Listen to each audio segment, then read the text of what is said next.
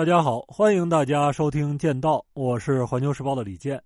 前几天啊，看到一个新闻，还挺有意思的，说的是美国隆重推出了新一代隐形轰炸机。按理说，这个轰炸机研制了七年，是三十多年以来美国第一款新型轰炸机，而且一架的成本就是七点五亿美元。这些数字凑在一块儿，大家聚一起乐呵乐呵也很正常。但是您见过给能扔核弹的战略轰炸机办新品发布会的吗？这种事儿要说别人干不出来，但是美国人他们能干出来。十二月二号，美国国防部长奥斯汀向苹果的 CEO 介绍新品手机一样，隆重的推出了 B 二幺突袭者轰炸机。现场那是锣鼓喧天，鞭炮齐鸣，红旗招展，是人山人海。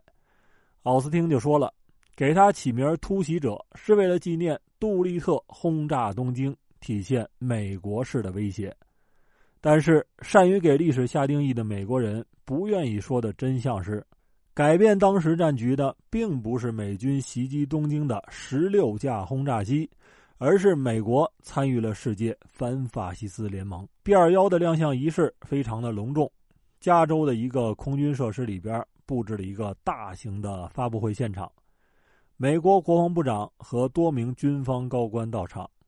空军核威慑力量的三架马车 B 五十二、B 一 B 和 B 二轰炸机从空中飞过。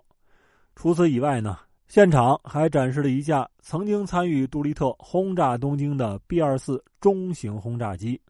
之所以这么隆重啊，是因为这是美国三十多年以来推出的第一款新式的轰炸机。在正式发布的时候，背景由暗转亮，一排排射灯的照耀之下。一个大家伙身上的幕布是缓缓滑落。从正脸看，这个很像 B 二的轰炸机其貌不扬，但是美国人把它吹的可是神乎其神。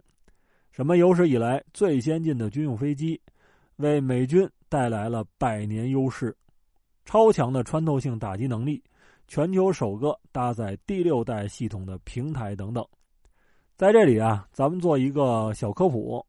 世界上的主流战略轰炸机有几个不同的类型，一种是追求极强的隐身能力，以 B 二、B 二幺为代表。据说前者在雷达上看起来就是一个小鸟大小，而后者如同高尔夫球。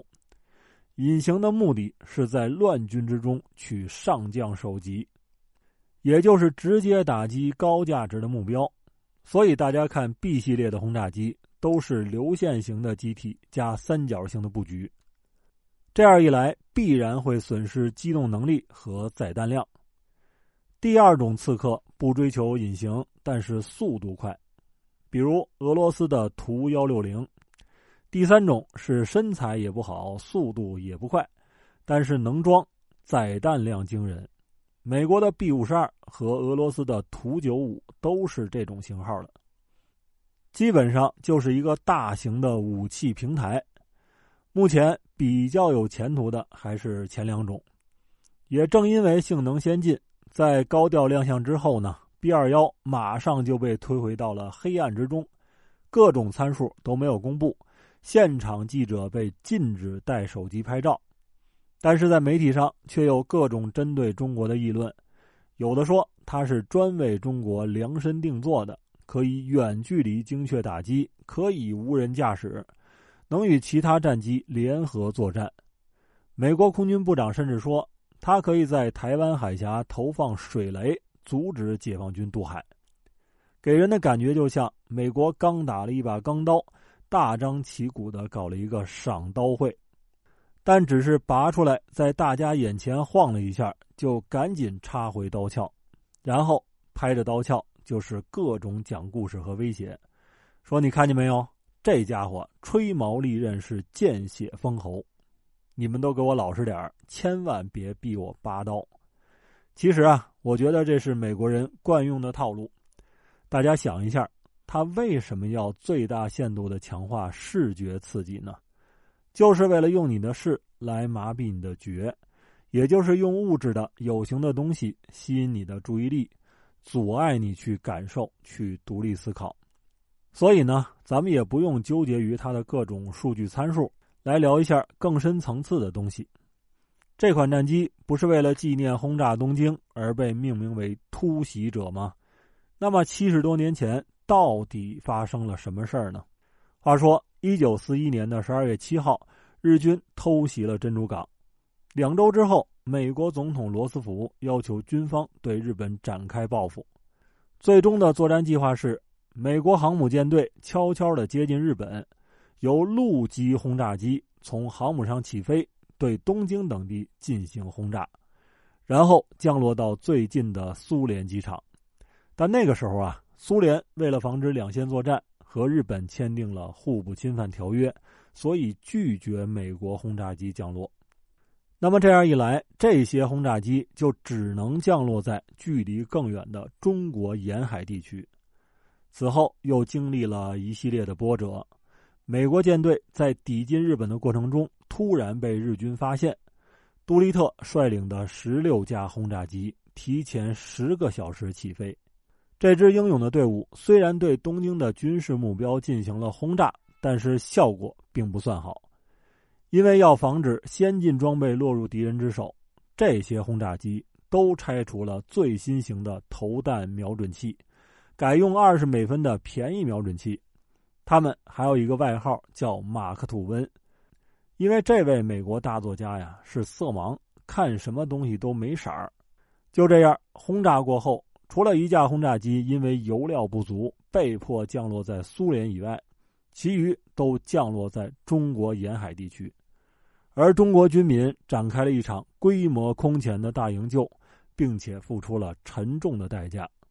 日军为了抓这些美军飞行员，杀害的中国百姓数以万计。虽然说美军突袭对于日本的伤害不大，但是产生了两个重要影响：第一是极大的振奋了美国民心；第二呢是让日本掉进了一个战略陷阱。是什么陷阱呢？日本军方发现说来轰炸的是双引擎陆基轰炸机，又是跑到中国去着陆，说明这些飞机是从美国控制的太平洋岛屿上起飞的。而不是从航母上起飞的，中美之间的这种合作就有可能使得对日本本土的轰炸常态化。